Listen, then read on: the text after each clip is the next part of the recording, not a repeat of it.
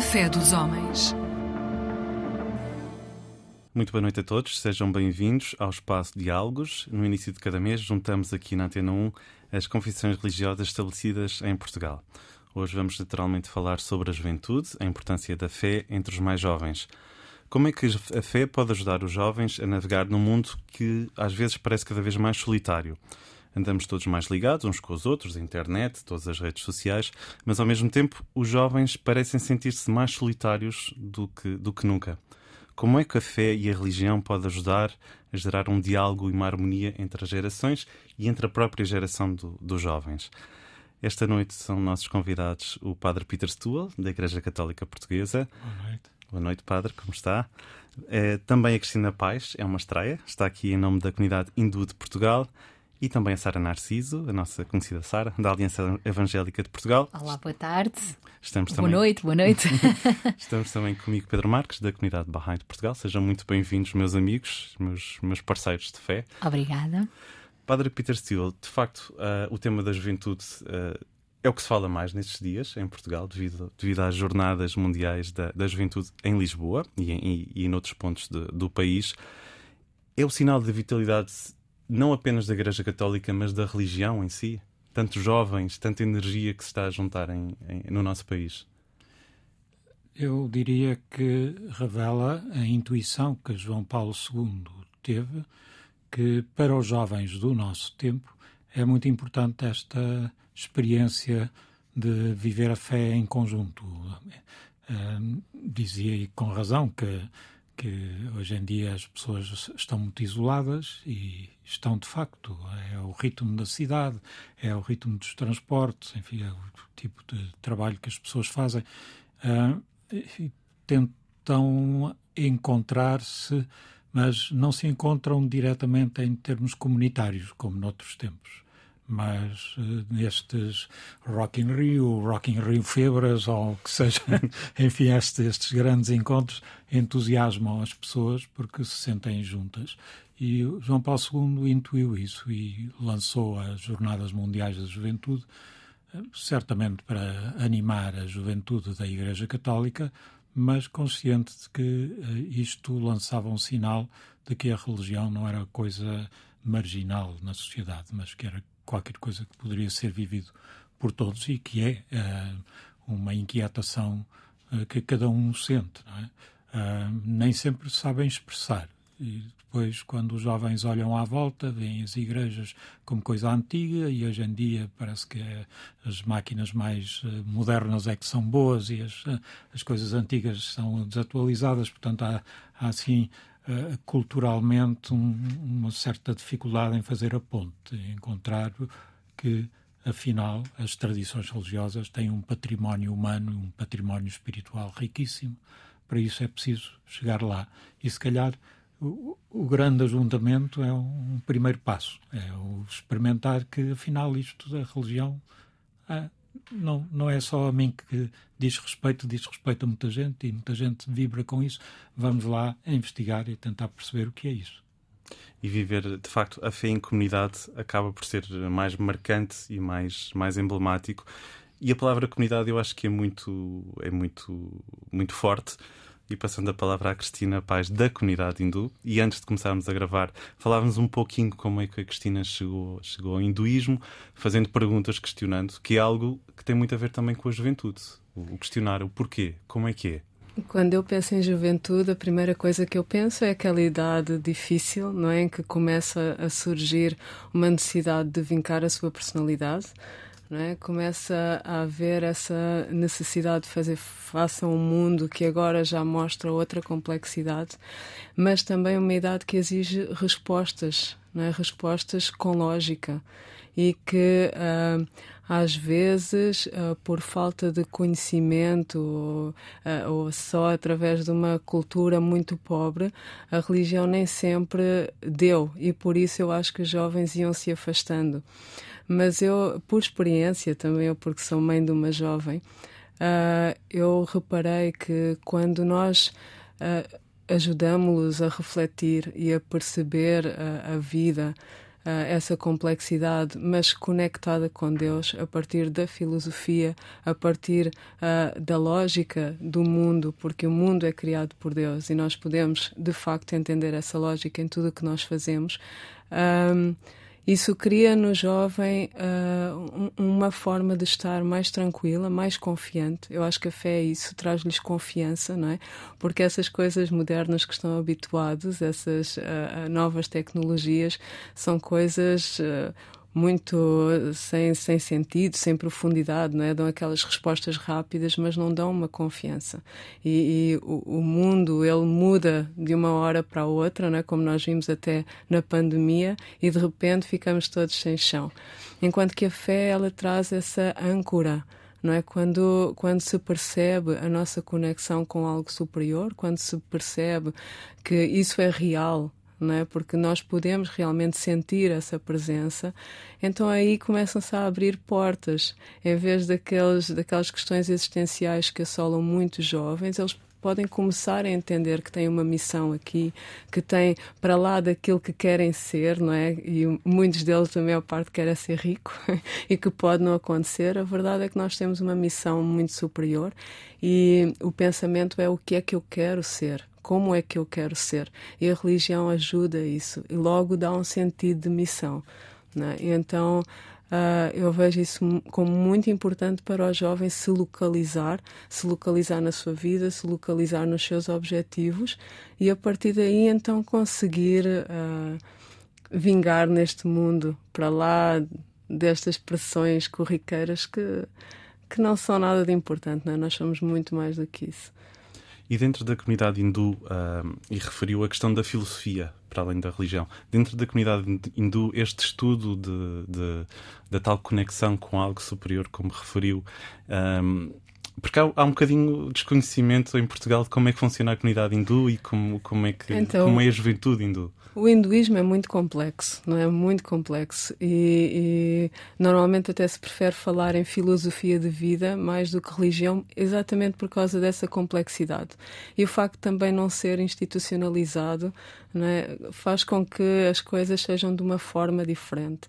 E é vivido de várias formas, não é? tal como a Índia é tão vasta, também são vastas as linhas filosóficas, uh, os mestres espirituais. Então, existe de facto várias vertentes. Mas, acima de tudo, o hinduísmo tem uma filosofia por base uh, muito, muito profunda, não é? uh, que deve ser, até na minha opinião, a primeira abordagem deve ser por aí, porque aqui eu distinguiria a parte do Uh, da cultura religiosa, do conhecimento religioso. Eu, eu, estou a dar estes conceitos, não quer dizer que estejam corretos, mas eu aqui eu falo nisto porquê? Porque há coisas que passam na cultura, na tradição, que são só aspectos externos, não é? Só fazemos porque as famílias vão fazendo e não percebemos o que é que está por trás. Uh, e é muito importante esse, esse estudo sistemático da filosofia para perceber de onde vem. Até porque, à medida dos tempos, naturalmente as tradições às vezes têm que ser ajustadas. Não é? E mesmo os próprios jovens eles pedem isso. Tal e qual como que esta criação de um género de um evento Rock in Rio, mas católico, não é? foi um ajuste àquilo que é necessário. Uh, mas tem um objetivo por base, não é? E nós temos de estudar sistematicamente para perceber qual é que é o nosso objetivo, para então ajustarmos as práticas em volta. É claro que uh, uh, há tradições que são importantes, não é? Tem a ver também com a oração, etc. Isso tudo se mantém, mas acima de tudo é importante tirar todas as partes externas, não é? E aprofundar aquela missão eh, mais fundamental. Então, esse estudo é importante, nem sempre se faz. Eu acho que a comunidade hindu, tal como todas as comunidades, tem sempre alguma dificuldade com os jovens, não é? Porque é aquela idade, e eu acho que até quando se cresce numa situação religiosa, é como aquele ditado em casa de ferreiro, espeto de pau, não é? Uh, nem sempre se consegue manter, mas eu acho que se o sistema familiar uh, tentar dar um bom exemplo, às vezes não tanto impor a cultura ou impor a filosofia, mas ir dando o exemplo. Eu acho que mais tarde ou mais cedo o jovem, seja em que idade for, tendo essa, essa bagagem, ele vai se encaminhar por aquilo que sentir também que se identifica melhor. Eu acho que isso acontece em todas as comunidades, inclusive na comunidade hindu, claro. E aproveitando, deixa perceber como é que há na, na Aliança Evangélica Portuguesa esta questão da juventude e no caso da AEP, uh, ah, pensamos sempre em muita alegria, muita força, muito, uh, muita música e associamos isso muito também à juventude.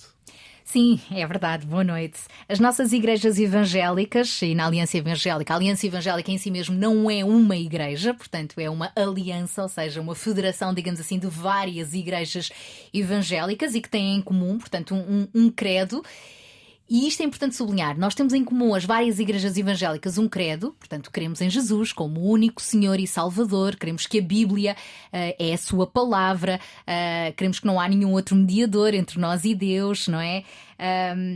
Mas o formato é diferente. Ou seja, cada igreja, ainda que evangélica e que com esta mesma fé em Jesus e na Sua palavra, pode ter depois um formato diferente, a forma, uh, a liturgia diferente, o culto, a própria arquitetura da igreja, não é? Uh, e aí pode ser uma igreja mais ou menos contemporânea que atraia mais ou menos jovens. Mas nós não temos igrejas para jovens. Todas as igrejas, sejam elas mais conservadoras, mais contemporâneas, são para todos, inclusive para os jovens.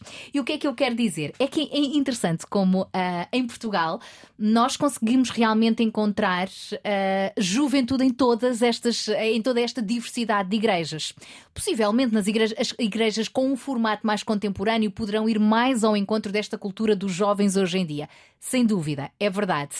Mas uma igreja conservadora, o mesmo espírito também está lá, não é? E também, lá está, se for criativa, apelativa, não mudou a palavra, a palavra de Deus é a mesma ontem, hoje e eternamente. Queremos nisso o respeito, a reverência que nós temos de ter para com Deus, não é? Para com um, as suas celebrações, os seus cultos, é a mesma, mas a forma como nós podemos atrair ou não os jovens a essa palavra, isso sim pode mudar, não é? E é, é também nesse contexto que surge aqui o que os meus colegas já falaram, não é? Seja umas jornadas mundiais da juventude, não é? Seja algumas eh, atividades, iniciativas específicas, não é? Do, dos hindus e aqui no conceito da Igreja Evangélica também. E é claro que nós queremos e fazemos questão de usar esta força dos nossos jovens para atrair outros jovens. Porque hum, Deus é tão bom que nós não o podemos guardar para nós, não é? E, e, e os pais gostam de passar o melhor para os seus filhos, não é? Nós vamos crescendo, envelhecendo e quando partirmos o nosso coração fica tranquilo quando sabemos que os nossos filhos estão a seguir no bom caminho. É uma escolha que eles vão fazer, mas então é mesmo muito importante nós investirmos não só na juventude, logo nas crianças, investirmos nas crianças, nos jovens, porque ninguém melhor do que eles para falarem a sua linguagem, não é? E passarem esta palavra, esta fidelidade, esta misericórdia, este amor de Deus de geração em geração. Daí a nossa força de jovens ser, sem dúvida, um grande investimento. Ou seja, nós não fazemos apenas cultos para jovens ou reuniões para jovens. Nós, desde pequenos, à medida que eles se vão envolvendo na igreja, à medida que eu própria me fui envolvendo na igreja, também posso falar na primeira pessoa, nós vamos aprendendo, por exemplo, princípios de liderança, não é? Coisas tão simples como, ok, vamos colocar os nossos adolescentes hoje uh, a cuidar dos mais novos, não é? Uh, e assim vamos fazendo o discipulado, não é? Passando os princípios, a palavra, as estratégias, tentando descobrir o que cada um deles tem de melhor não é apenas a música, há muitas outras áreas em que eles podem evidenciar, não é? Na multimédia, no serviço, na compaixão, na visitação, uh, na palavra, uh, enfim, noutras formas de arte também, na pintura, no desporto e por aí fora. Tentando descobrir o que cada um tem de melhor os dons que Deus colocou em cada um deles. E é, e é, bom que a igreja seja um espaço onde eles descobrem a sua verdadeira identidade, não a identidade que o mundo uh, tenta incutir neles. E é uma fase nós sabemos que a fase da juventude é uma fase muito, muito desafiante, porque hum, há aquela pressão dos grupos, não é? Enquanto eles são crianças, ainda buscam muitos pais e serem valorizados e agradar aos pais, mas a pouco e pouco vão saindo do ninho, não é? E é muito importante ter a aprovação dos seus pares, dos seus amigos. É aí que as tentações entram, não é? É aí que os princípios, os muitos valores que às vezes controversos, aqueles que Cristo nos ensinou, lhes vão parecendo assim uh, agradáveis aos seus olhos, e é, às vezes a maçã proibida, o fruto proibido, é mais apetecido, não é? E os nossos jovens não escapam, não é? Então é muito importante para nós passarmos estes valores para que quando eles estiverem sobre essa pressão dos grupos, eles não deixem de estar lá, porque eles têm de estar lá, não é? Eles andam na escola, eles têm os seus amigos, eles têm os seus colegas na faculdade, mas saibam afirmar a sua fé uh, sem vergonha e se for preciso tomar também as suas uh, decisões, as suas escolhas, ainda que por muitas vezes não seja fácil e sejam até contrárias às pressões do grupo.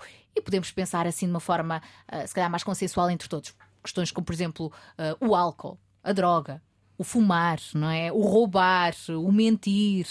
Uh, essas coisas todos nós vamos dizendo que não é bom para os nossos jovens, mas às vezes a pressão do, do, do grupo pode incuti-los a, a, pouco e pouco, não é? é? Enverdarem por aí. Mas há outras questões, as questões de identidade, não é? Quem sou eu? É pá, dizem que eu não sou, que eu não valho, que eu não sirvo, que eu não consigo, uh, e, e, começam desde cedo a acreditar nisso, e às vezes as crianças são tão másinhas umas para as outras, chamam nomes umas às outras na escola, não é? E nós, nosso trabalho de casa em casa, com os nossos filhos é precisamente desmontar isso, não é? Temos esse trabalho diário, pais. Não, não, não descartem esse trabalho que é nosso, nós não os podemos tirar da escola, mas devemos conversar sobre isso com eles, mas isto tudo, o bullying e tudo mais, uh, tudo isso vai gerando neles uma crise de autoestima, não é? Então nós precisamos trabalhar isso neles. E a Igreja tem também aqui esse papel fundamental. Durante a semana, as nossas crianças e os nossos jovens estão na escola e na faculdade. Estão.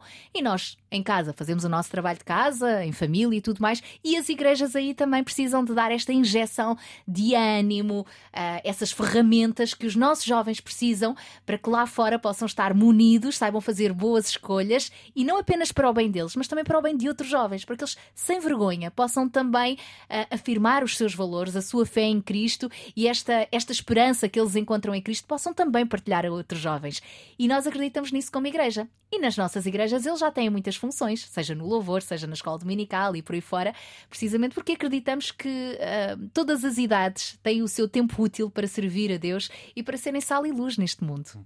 E de facto a juventude é um, é um, é um período uh, um pouco complicado, como a Cristina disse, e, e, já vamos falar um pouco sobre isso, mas de facto é uma, é uma parte fundamental da, da, das religiões, das confissões religiosas, e no caso da, da comunidade Bahá'í.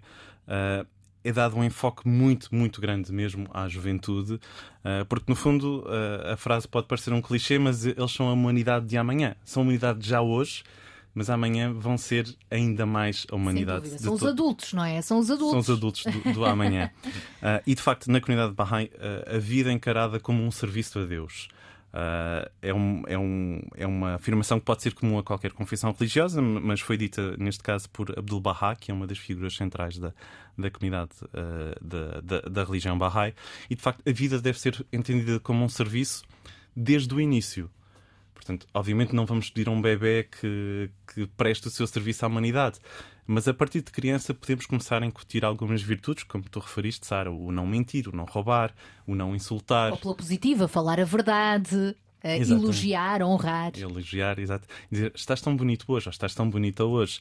Uh, e de facto, é na juventude que se dá esta explosão de força e de energia e de, e de crença, e de facto pode ser uma, uma, uma, uma idade complicada, mas acaba por não não é uma questão. Uh, acaba por ser uma não questão. De facto, pode ser uma idade de, de, algumas dúvidas e de algumas incertezas, mas a crença em Deus é maior do que, do que qualquer uma das dúvidas que, que possa aparecer.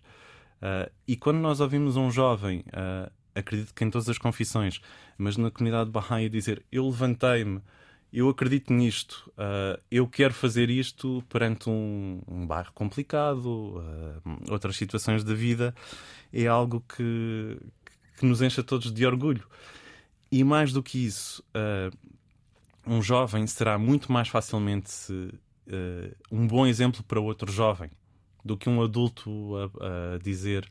Uh, vamos fazer isto, vamos fazer aquilo. Ah, ok, tá bem, lá está lá tá o velhote com, com, as, com, as, coisas a dizer. Uh, mas se for um, um, par, não meu, porque já não sou jovem, mas um, um par desse jovem, uh, a força terá mais. Uh, terá outro, outro valor. E, e, acredito que poderemos falar daqui a pouco de alguns exemplos nas nossas, nas nossas confissões de jovens que de facto se, se levantaram uh, para servir, uh, como, como Baha'u'llah e, e Abdul-Baha disseram, uma vida de serviço. Padre Peter Stuhl, voltando às jornadas, uh, falarmos um pouco de, de, de, uma esperança e de uma energia que pode ser renovada na, na Igreja Católica. Uh, com, e de facto uma iniciativa começada pelo, pelo, pelo, pelo Santo Papa João Paulo II pode ser o, o, uma esperança para toda a humanidade numa altura complicada que de facto sabemos que vivemos com, com o conflito na Ucrânia uh, e outros, outros problemas. Este é apenas o, o, mais visível, talvez. Pode ser daqui um, para todos nós, católicos, não católicos, barrais, hindus, evangélicos, hindus, um, um caminho mais luminoso? Eu penso que sim, porque uma das características das jornadas é serem mundiais e trazem pessoas que vêm de culturas muito diferentes. Eh, algumas são dessas terras onde há conflitos, às vezes há gerações que eh, as pessoas estão em conflito, outras vêm de terras onde há, há não conflitos de caráter político, mas conflitos de caráter religioso, mesmo tensões entre comunidades religiosas. E ser capaz de abrir os olhos para aquilo que há de valioso nas várias tradições religiosas e perceber que todas as tradições também têm as suas fraquezas e tiveram os seus erros no passado e, infelizmente, no presente também. Portanto, ser capaz de ter esse sentido de discernimento que temos que fazer o nosso próprio caminho. Cada jovem tem que pensar assim. Uh, tenho que ter um sentido de discernimento, ser capaz de distinguir entre aquilo que é o bem e o mal, mesmo dentro da tradição da qual eu faço parte. Isso é a diferença entre ser criança e entre ser jovem. É começar a pensar pela sua própria cabeça, ser capaz de distinguir ter sentido crítico. Uh, a minha experiência como padre, uh, que começou para aí há 50 anos, faço este ano 50 anos de ordenação, foi passada, pelo menos a primeira parte, grande parte a, num trabalho pastoral com jovens e jovens universitários e descobri aí como uh, é importante ajudá-los a irem descobrindo na sua própria vida esses reflexos dos sinais de Deus, que não são necessariamente uh, uma leitura imediata da Bíblia ou uh, uma homilia ouvida no, na, numa igreja ou um ritual, mas é o ser capaz de detectar no dia a dia, nos colegas, no sentido de compaixão que se tem para com outra pessoa, uh, no sentido de justiça, na vontade de, de pôr ordem onde há desordem e há desumanidade, uh, que, que em tudo isso há sinais daquilo que se formos a aprofundar, descobrimos que remonta, em última análise, à própria maneira como nós entendemos que Deus criou o mundo. Uh, pelo menos na nossa tradição bíblica e cristã, uh, entendemos que Deus criou o mundo olhou o mundo e viu que era bom. E depois nós olhamos à volta e dizemos, mas o que é que ele viu? Que era bom. Uh, e à primeira vista parece que, que, que há muitas coisas que ele não teria visto que era bom. Mas depois, quando vamos um pouco mais fundo, vamos descobrindo que afinal há aí gente que dá a sua vida pelos outros, há gente que trabalha de uma forma silenciosa, cuidadosa, no interior dos bairros, às vezes dentro das casas, nos hospitais, nos, nos, nas escolas, que não dão nas vistas, não aparecem nos telejornais e, no entanto, são quem dá o sabor a este mundo. E Jesus dizia: Vocês são o sal da terra. E a ideia é essa, não é? Uh, somos o sal da terra pela maneira como vemos, uh, vivemos. Uh, não quer dizer que toda a terra deva ser sal, porque depois. Uh, demasiado sal. demasiado salgado. Mas que nós saibamos assumir a nossa condição no lugar que nos foi dado pela, pelas circunstâncias e aí viver a fundo a nossa humanidade, que é um, uma descoberta. Portanto, mesmo na luta, a gente vai descobrindo coisas inesperadas, dimensões inesperadas do nosso do, do, nosso próprio espírito, da nossa mente, da nossa, portanto, aquilo que na, chamamos um, um caminho de espiritualidade. O hinduísmo trabalha isso muito num, num dos setores, mas a tradição cristã também tem um rico trabalho da espiritualidade, que não é simplesmente cumprir o ritual, não é simplesmente cumprir determinadas normas ou, digamos, uma prática moral, é o trabalhar interiormente uh, o seu espírito e descobrir que nós temos profundidades que nos escapam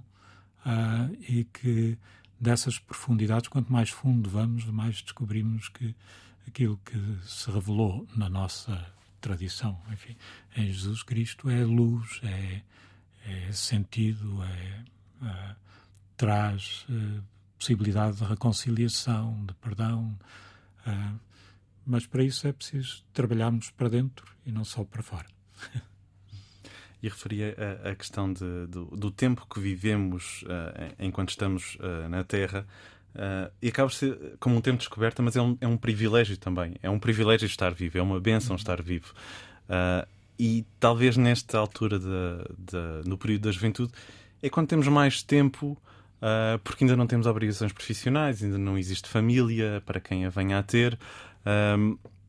E, portanto, esse, este percurso que o padre Peter Stuhl estava a dizer, que é muito, muito interessante no hinduísmo, da, da busca, uh, uh, e sei que a Cristina também, uh, em Lisboa, faz as visitas guiadas, falavam, partilhava um pouco connosco no, no templo hindu. Portanto, esta altura de pesquisa, um jovem está ali um bocadinho a tatear como é que. Onde é que pode colocar os pés? É um pouco isso. Sim, o, o, jovem, eu acho que a principal inspiração para um jovem vai ser quando ele sentir na prática uh, o que é que são esses ensinamentos. Eu vejo muitas vezes nós podemos inspirar através das palavras, não é? E, e, e, tentar dar algum sentido lógico, explicar, tentar que, que, percebam a dinâmica da vida de Deus, como é que nós estamos interligados, mas a verdade é que a principal inspiração vem da prática e os jovens eles gostam de sentir as coisas mais do que uh, porque eles têm aquela tendência de quando alguém fala depois não faz exatamente o que diz, não é? Já já negam. Então é importante colocá-los a experienciar e no hinduísmo nós uh, damos muita importância àquilo que se chama o seva, que é o serviço com devoção. E este serviço é importante porquê? Porque é através do servir que nós vamos experienciar essas qualidades que nós vamos perceber que são nossas, uh, que são nossas primordialmente e nos vão dar essa vontade de aprimorar. Então, por exemplo, quando alguém uh, experimenta cuidar de alguém, não é fazer algo com amor, estar atento, ajudar, a pessoa ela sente-se realmente genuinamente bem, não é? Uh, mais do que tens de ser bonzinho porque sim, a verdade é que tens de ser bonzinho porque é assim que te vais sentir tu mesmo. Porque nós, por essência, nós somos esse amor, não é? assim que Deus nos construiu. No hinduísmo, nós percebemos que a nossa alma espiritual é uma centelha de Deus. É? Então, se Deus é o superlativo do amor, nós temos essa centelha em nós. E então, quando o jovem é inspirado a fazer esse serviço, ele começa a sentir essa, essas qualidades e essa vontade de ir mais longe. Porque aí ele percebe que ele é algo mais do que todas essas dúvidas que ele tem, todas essas coisas que ele não consegue fazer. Então, o que a Sara também falava de cada, cada pessoa tem a sua qualificação, não é? Cada pessoa tem a sua as coisas em que é melhor, mas com tudo isso nós podemos servir Deus e essa é a principal inspiração no hinduísmo uh, e que se tenta que os jovens sintam é através daquilo que és bom, mete ao serviço de Deus. E meter ao serviço de Deus Pode ser num altar, né? pode ser em cerimónias, mas é acima de tudo ao serviço dos outros. E à medida que isso vai praticado, a pessoa ela vai se sentindo mais próxima de Deus e cria a sua relação pessoal com Ele. Então, esse é, esse é o grande desafio, mas uh, creio que é o caminho. Creio que é o caminho e é isso que tentamos inspirar os jovens a fazer. E esta poderá ser verdadeira aliança? Os jovens perceberem qual é o seu caminho para, para o bem-estar de toda a humanidade? Mesmo, aliás, eu estava aqui também a ouvir o colega e estava-me a lembrar de, uns, de um, um, versículo que o meu filho de 6 anos uh, teve para memorizar e memorizou no mês passado. Nós temos a escola dominical todos os domingos e há um versículo por mês. E o versículo do mês passado, que ele ainda este mês dizia com alegria, dizia precisamente, está escrito na carta aos Colossenses: Tudo aquilo que fizerem, façam-no de todo o coração, como se fosse para Deus. Não para os homens, vamos fazer aos homens, mas não para agradar aos homens, mas como se fosse para Deus. Nem que seja beber um copo d'água. Eu estou na fila da escola para comprar a senha do almoço, seja o que for. Vamos fazer tudo o que fizermos como se fosse para Deus. E isto muda a nossa perspectiva, lá está, de serviço, não é?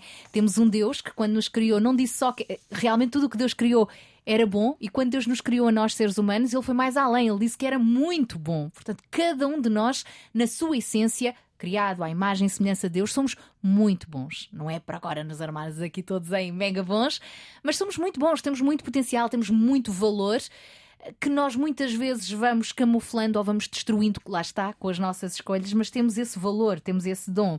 E nós, obviamente, que tentamos incutir isso nos nossos jovens desde, desde cedo. Eu já falei do, do papel da igreja, mas temos várias, vários ministérios virados para jovens. Não sei se queres, Pedro, que a gente que avance já por aí também. Sim, resumidamente, mas sim. Exatamente, resumidamente.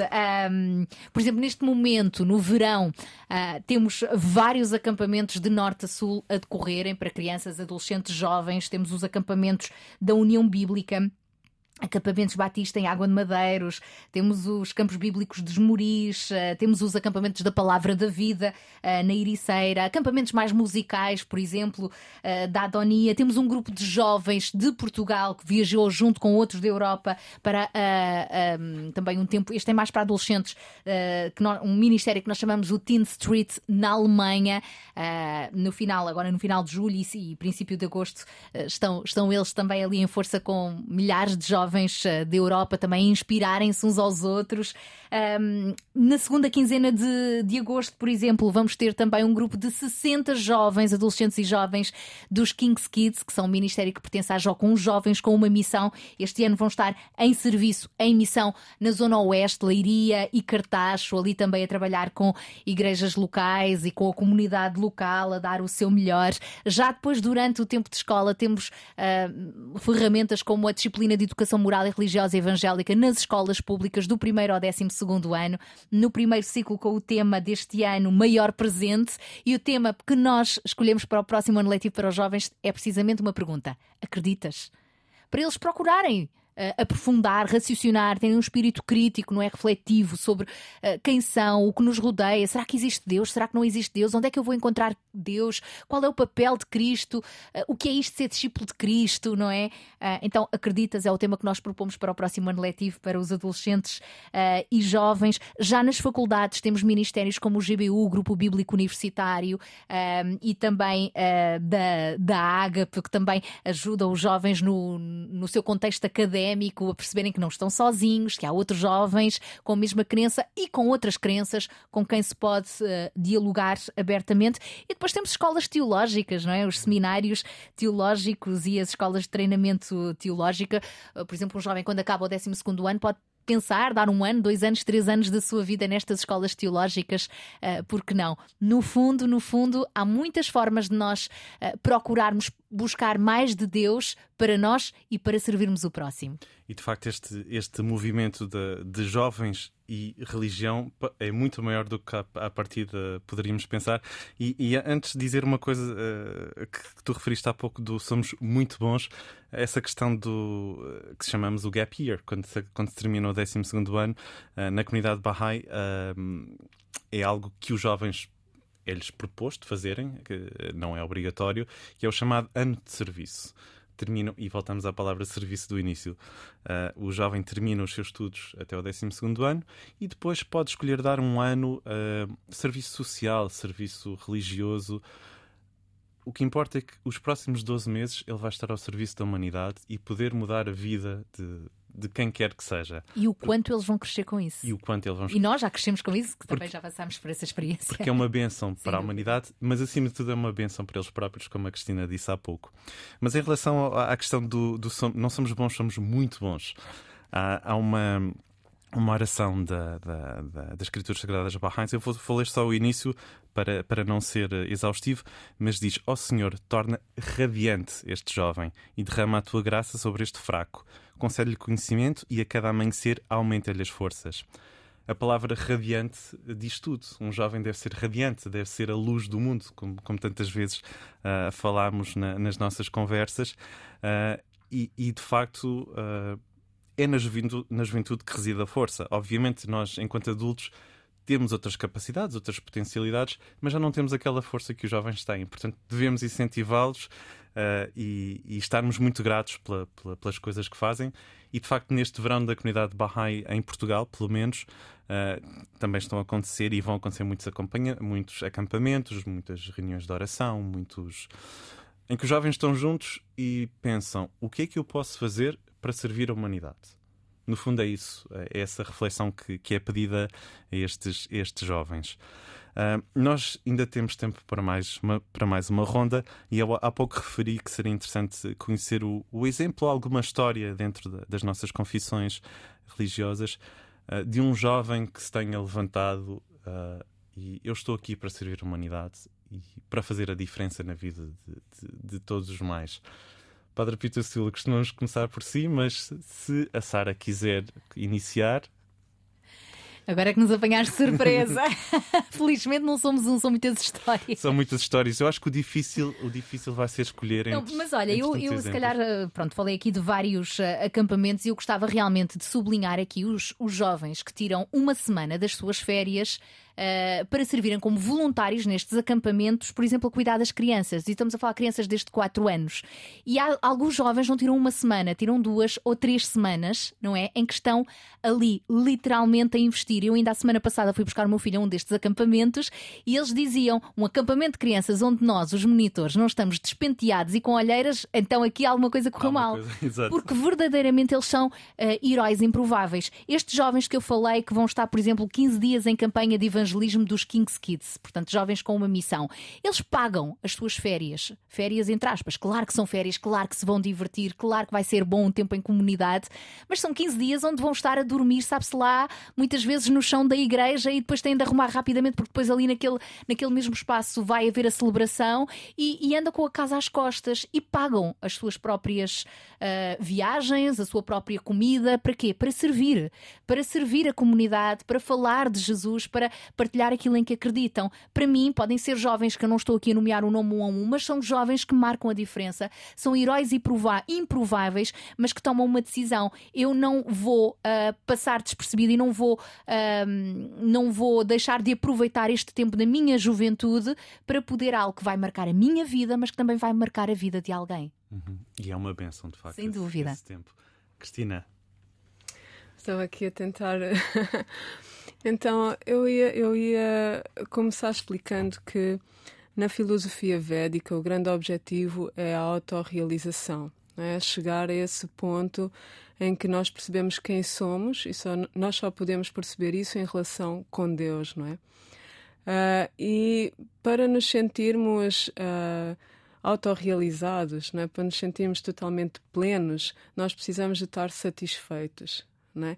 E normalmente o jovem ele sente-se satisfeito com coisas, uh, alguém dá-me uma coisa e eu fico satisfeito, e depois ele sente uh, o outro lado disso, não é? Que é a frustração quando já não o preenche. E outra coisa fundamental que a filosofia védica diz é que chegar a esta realização é também transcender todas essas questões materiais, todas essas identificações materiais, não é? Porque para chegar a essa relação com Deus nós temos de ir fundo até à nossa alma espiritual.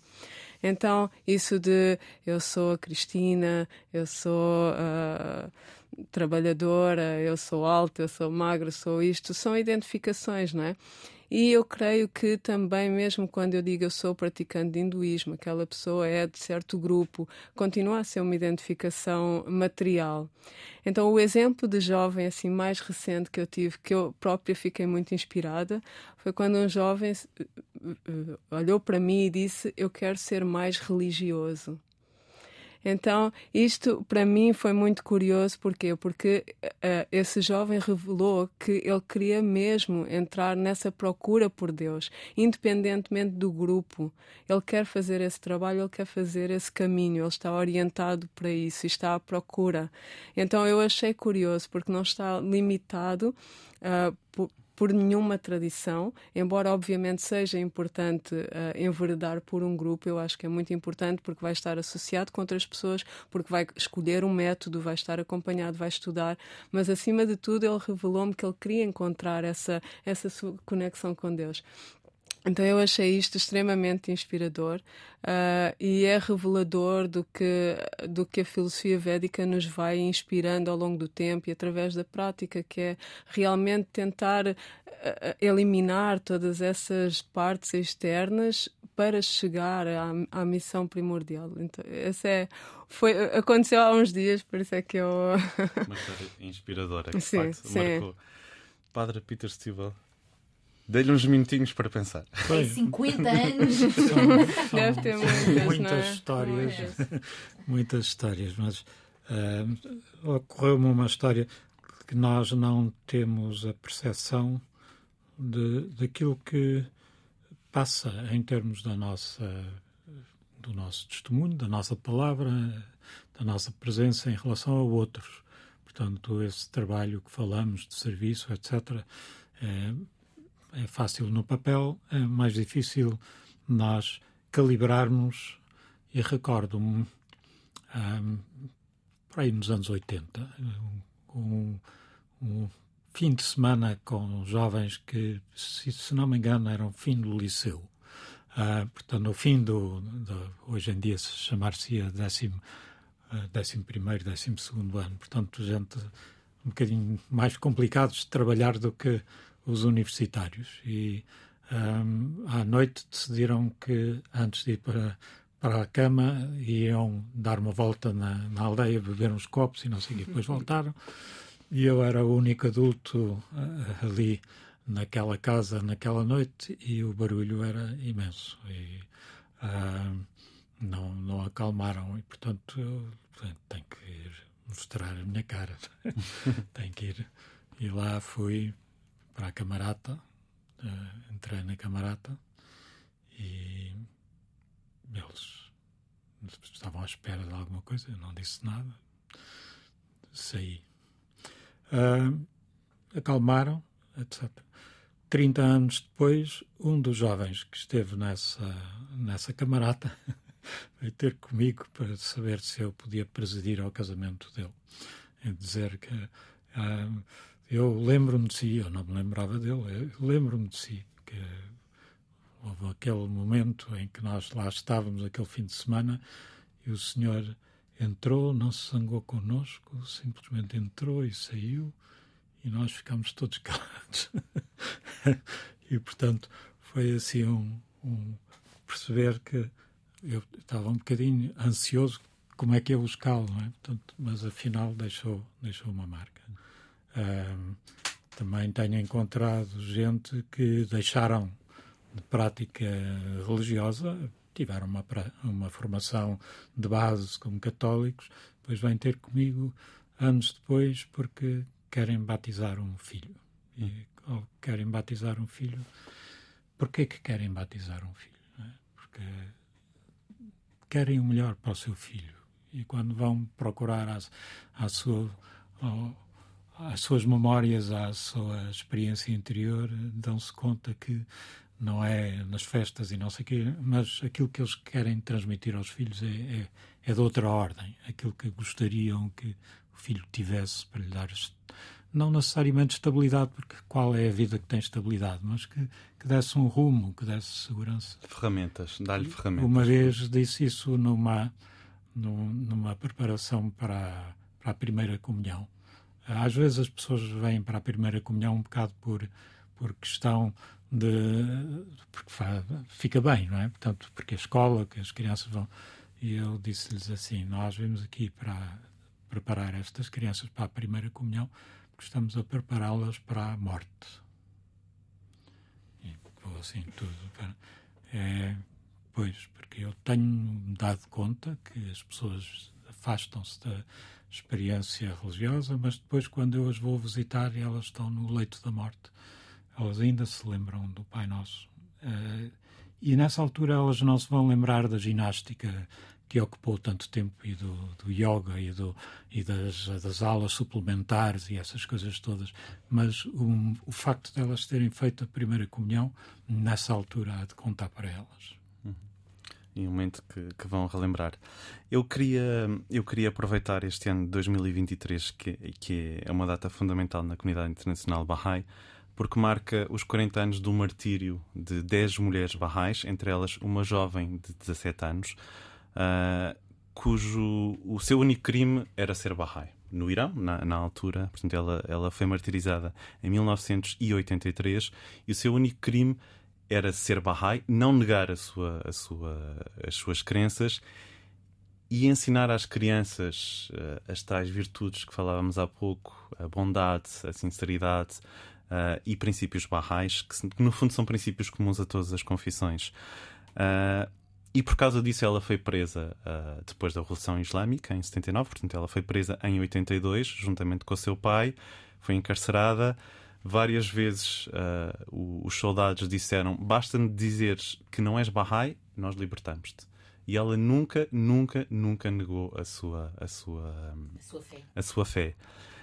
Um, Entretanto, o caso ganhou contornos internacionais, onde na altura o Presidente dos Estados Unidos, Ronald Reagan, tentou intervir uh, para que estas 10 mulheres fossem libertadas, o que não aconteceu.